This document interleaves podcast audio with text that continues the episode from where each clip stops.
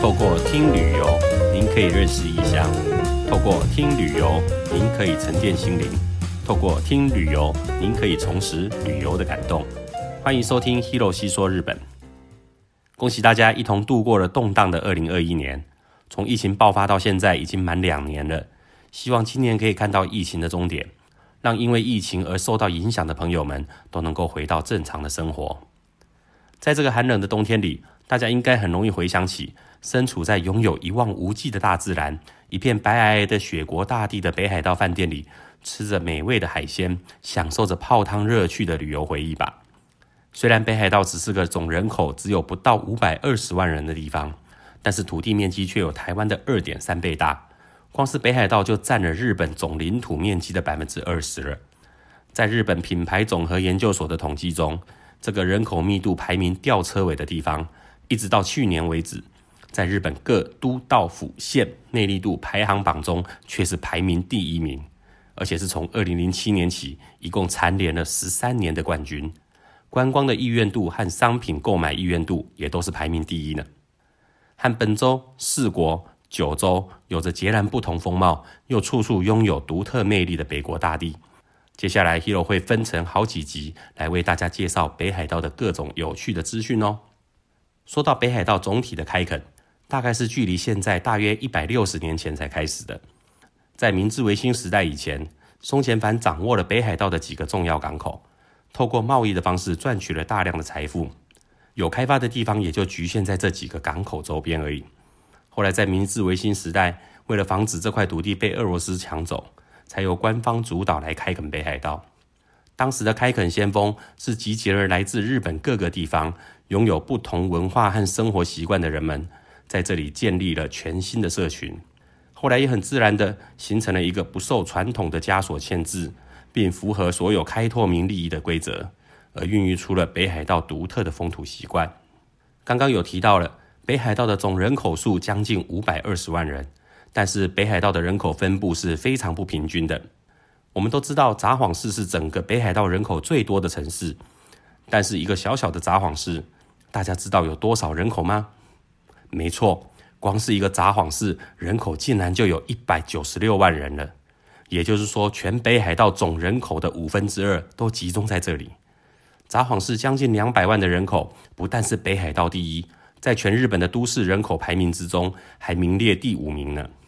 好啦，第一名的札幌市有这么多人，那第二名的都市是哪里呢？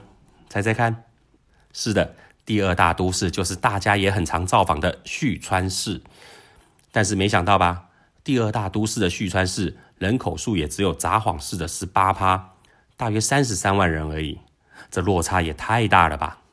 而且，就连拥有我们最常进出的新千岁机场的千岁市，人口也还不到十万人呢。所以可想而知，一旦离开了这些都会区后，其他地方放眼望去，大概都是森林、火山、丘陵、湖泊和零星的住户了。我想，北海道最吸引我们的魅力，也就是因为人口密度这么的稀疏，自然风景优美，才会让台湾的乡亲们趋之若鹜吧。现在日本的综艺节目，只要一提到北海道，背景音乐大概都会播放一条全日本家喻户晓的歌曲，取名叫做《Kita no Kuni Kara Harukanau Daichi Yori》，中文翻译应该叫做“来自北国，从遥远的大地”。这首曲子也是一出日本经典长寿连续剧《来自北国 Kita no Kuni Kara》的主题曲。它是由日本相当知名的歌手佐田雅治、萨达马萨西。来担任作词作曲的佐田雅治到目前为止举办过超过四千四百次个人的音乐会，而成为日本举办个人音乐会最多的歌手。他所写的歌词常常都是在描述一个故事，配合着优美的旋律和嗓音，常常让人听一听不自觉的会感动落泪。是 Hero 非常喜欢的一位日本歌手。这首名曲的诞生背后，其实有一个很有趣的小故事。在一九八零年年底。当来自北国在北海道拍第一集和第二集的时候，刚好佐田雅治也到札幌开了演唱会。节目的制作人因为和佐田雅治是好朋友，演唱会结束后，制作人便邀请佐田雅治到他家里做客，顺便把刚拍好的两集连续剧播给他看，想测试一下观众的反应。佐田看完后很感动，直接就说这部连续剧一定会红哦。制作人听到后安心了许多，便直接就要求佐田：“那你帮我做主题曲。”哈？什么？作曲不是应该找北海道当地出身的歌手才对吗？我是九州长崎出身的人，找我不太好吧？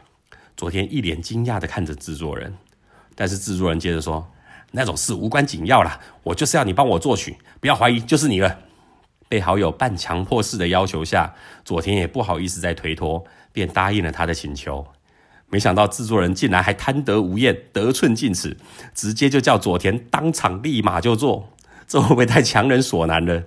但是名歌手的脸可拉不下来，既然对方都下了战帖，就让他见识一下自己的能耐吧。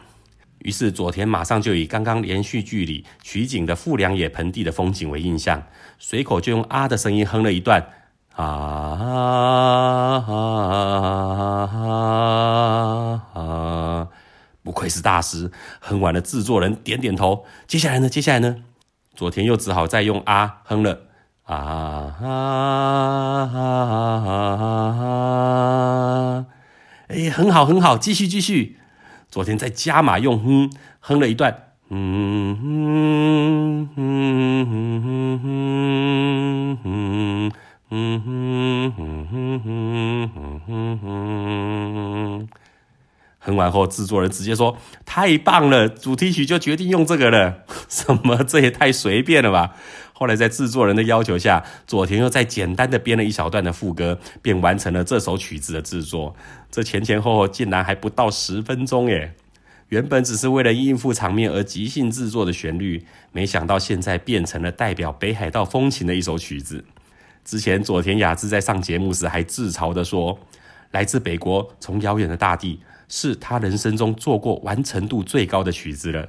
毕竟，因为整首歌只用哈跟哼来表现而已，这么轻松、完成度又这么高的曲子，这辈子大概也写不出第二条了。”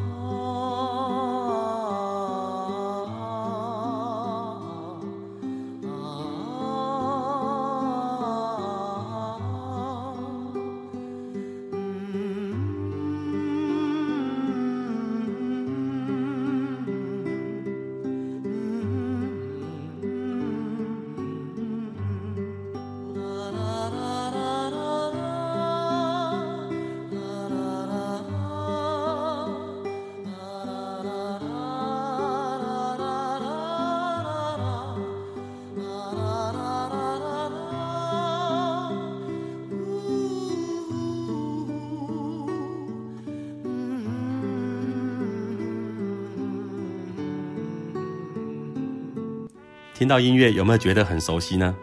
没错，之前在台湾的八大综合台、卫视中文台和客家电视台都曾经播放过这部连续剧。这部连续剧是在一九八一年十月份播出的，二十四集演完后，因为家贫如潮，所以接下来每隔两到三年都会再拍一个两小时版的特别篇，一直演到二零零二年为止，一共演了二十一年才演完。在日本连续剧史上被列入是十大长寿连续剧之一。不再继续演下去的最大理由，则是因为固定班底和工作人员都老到要退休了。当时的小童星也都已经成家立业了呢。这部连续剧因为是长期在北海道的富良野出外景，每一集的制作成本就高达五千万日元，制作费是当时日本偶像剧的三倍左右，真的是把连续剧当成电影在拍了。还好，花了好几亿才拍出来的影集，并没有白费。随着连续剧的爆红，不但带动了富良野的观光热潮，四周都是一片花海的富良野地区的风景，也深深烙印在日本人心中。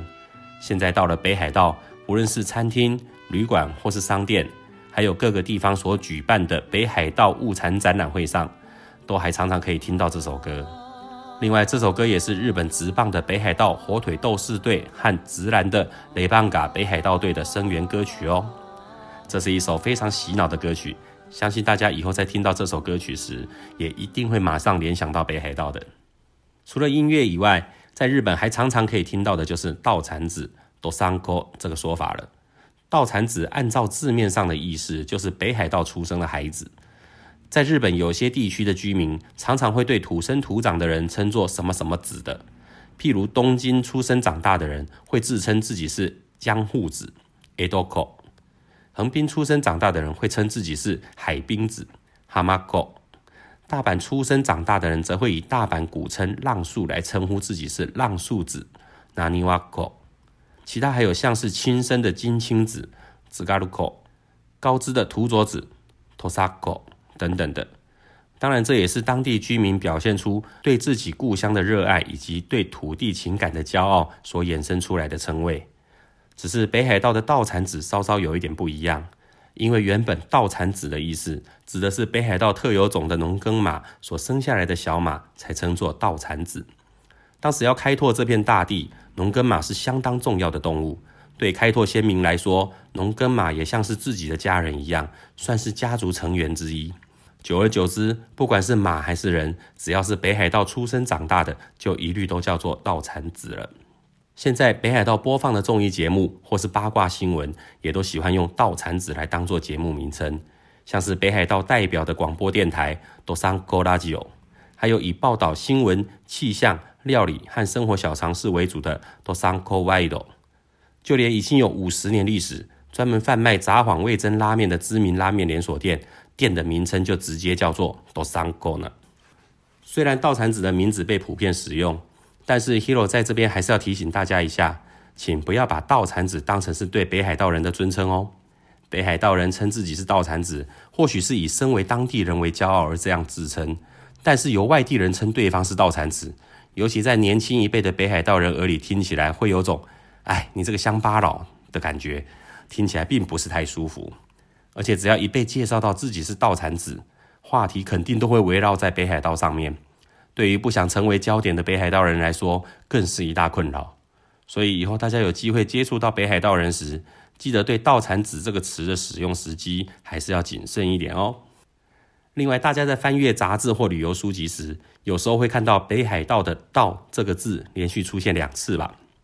很多人还以为是不是印刷时多印了一个字了，其实还真的有这样的用法呢。这里所提到的第一个道指的是北海道的道，第二个道则是道路的意思。所以道道多多，顾名思义，就是由北海道政府所铺设以及管理维护的道路的意思。就像其他各个县政府管理的道路被称作叫县道一样，道厅因为是北海道的最高行政单位，所以在北海道不是叫县道，而是叫道道。道的道路叫道道。多诺米吉瓦多多。用日文汉字来写，感觉很像绕口令一样，还蛮有趣的。道道蔓延在整个北海道里，编号从一号一直到一千一百八十一号为止。编号一号到一百号为主要干道，一百到两百号则是次要干道，两百号以后则是一般道路。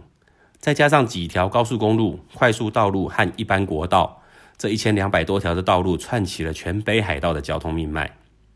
北海道的道路设计通常会比其他地方的道路要来得宽一些，即使是单线道，也常会像双线道般的宽敞。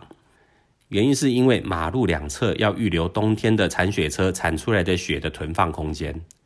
可能也是因为这样，加上郊区车辆不多，所以常常油门多踩了一些还不自觉。平常住在当地的居民对路况很熟悉，应该都开得很快。但是若是自驾旅游的话，Hero 倒是建议大家放慢速度比较好。一来当然是为了安全起见，二来则是希望放慢速度，才有机会好好的欣赏北海道美丽的风景喽。在北海道有几条非常美丽的直线道路，是个非常适合边开车边欣赏风景的道路。首先推荐给大家的是，从札幌前往旭川的途中会经过的龙川市到美拜市的国道十二号这段道路。这条道路可是全日本最长的直线道路，全长一共有二十九点二公里。有兴趣的朋友也可以用谷歌地图检索，从龙川市到美拜市，这样大概就知道它有多长了。这一带虽然是比较有人烟的地方，沿途的景观也常会被路边的建筑物和招牌所遮蔽，但只要稍微到郊区一点的地方，远处的山峦美景依然随处可见。更棒的是，整条道路上没有什么高低起伏，开车时只要前方没有被车辆挡住，看到的就会是一条又直又长、无限延伸的道路。这也是一条很适合骑脚踏车来体验一下的路线。第二条推荐给大家的是位于北海道的世界自然遗产知床半岛旁的斜里町，一条由国道三百三十四号和国道两百四十四号所连成的全长二十八点一公里的直线道路。这条道路它有个很美丽的名字，叫做 Tenni z u k u m i j i 连接到天边的道路。如果要搭电车过去的话，可以在 JR 知床斜里车站下车后，再搭乘计程车，大约十五分钟就可以抵达道路的起点。因为道路的起点位于标高一百二十公尺的小山丘上，站在这个山丘上就可以很清楚的看到一条宽阔笔直、完全看不到尽头的道路。道路的另一端若是有一点起雾的时候，看起来就好像是一条通往天上的道路一样，非常的梦幻。这个小山丘看下去的景观，原本只是在重机骑士之间口耳相传的秘密景点。自从照片被上传到社群网站上后，便吸引了很多游客专程到访。协林后来还很贴心的在附近搭了一个四公尺高的小小的展望台，方便游客来拍照，好好的欣赏一下专属北海道的美景。尤其到了每年的春分或是秋分的时候，除了一般的游客外，展望台附近还会聚集相当多的专业摄影师。因为每年固定这两个时节里，太阳会由正东方升起，正西方落下。这些摄影师们每天守株待兔，为的就是要捕捉太阳刚好在这条道路的正中央落下的那一刻。想象一下，一条直线道路的尽头是一颗橘红色的夕阳，这是多么美丽的构图啊！这时，这条道路就不是连接到天边的道路，而要改成通往太阳的道路了。若是能够拍到这样的照片，相信应该也可以和大家炫耀一番了吧？喜欢摄影的朋友一定要来这边朝圣一下哦。最后再介绍一条我们最有机会到达的绝美道路，它就是位在北海道中最知名的薰衣草小镇上富良野町的云霄飞车之路 （Jetokosta no Miji）。广大的北海道给大家的印象都是平坦的道路居多，但是这条短短只有二点五公里的直线道路，却有好几段的高低起伏。从最高处往下俯冲时，只要车速加快一点，就仿佛在坐云霄飞车一样，可以体验急上升、急下降的快感。很难想象开车在马路上还能有这样的感觉吧？再搭配周边美丽的丘陵和田园风景，把它称作是北海道最美丽的道路，一点也不为过。这条看似不起眼的道路，魅力度竟然超越了薰衣草，被日本人公认为上富良野町最值得造访的地方了。当地的居民也把云霄飞车之路列为是上富良野的八大美景之一。只是这条路上因为几乎没有名家，卫星导航也不太容易找到。要来的时候最好问一下当地人会比较好。Hero 也是因为带团的时候，在司机大哥热心的介绍下，才有机会认识这条道路的。因为全长只有二点五公里而已，所以现在除了开车体验外，也有游客选择用脚踏车或是步行的方式来慢慢享受这样的绝美风景。下次不管是跟团或者是自助旅行，有到上富良野时，别忘了绕过来看一下哦。听完了这集，大家有没有想要立刻飞到北海道的冲动呢？虽然北海道和本州只隔了一个金青海峡，但北国大地呈现的农村风情却完全不输给欧洲，一样的让人心旷神怡、流连忘返。北海道还有哪些独特的魅力，就留待下次再为大家介绍喽。好啦，这集就和大家分享到这里。喜欢我的内容的话，希望大家给 Hero 五颗星的评价，并且追踪我的频道。有想指教的地方，还是有比较想听的内容，也可以留言告诉 Hero 哦。拜拜。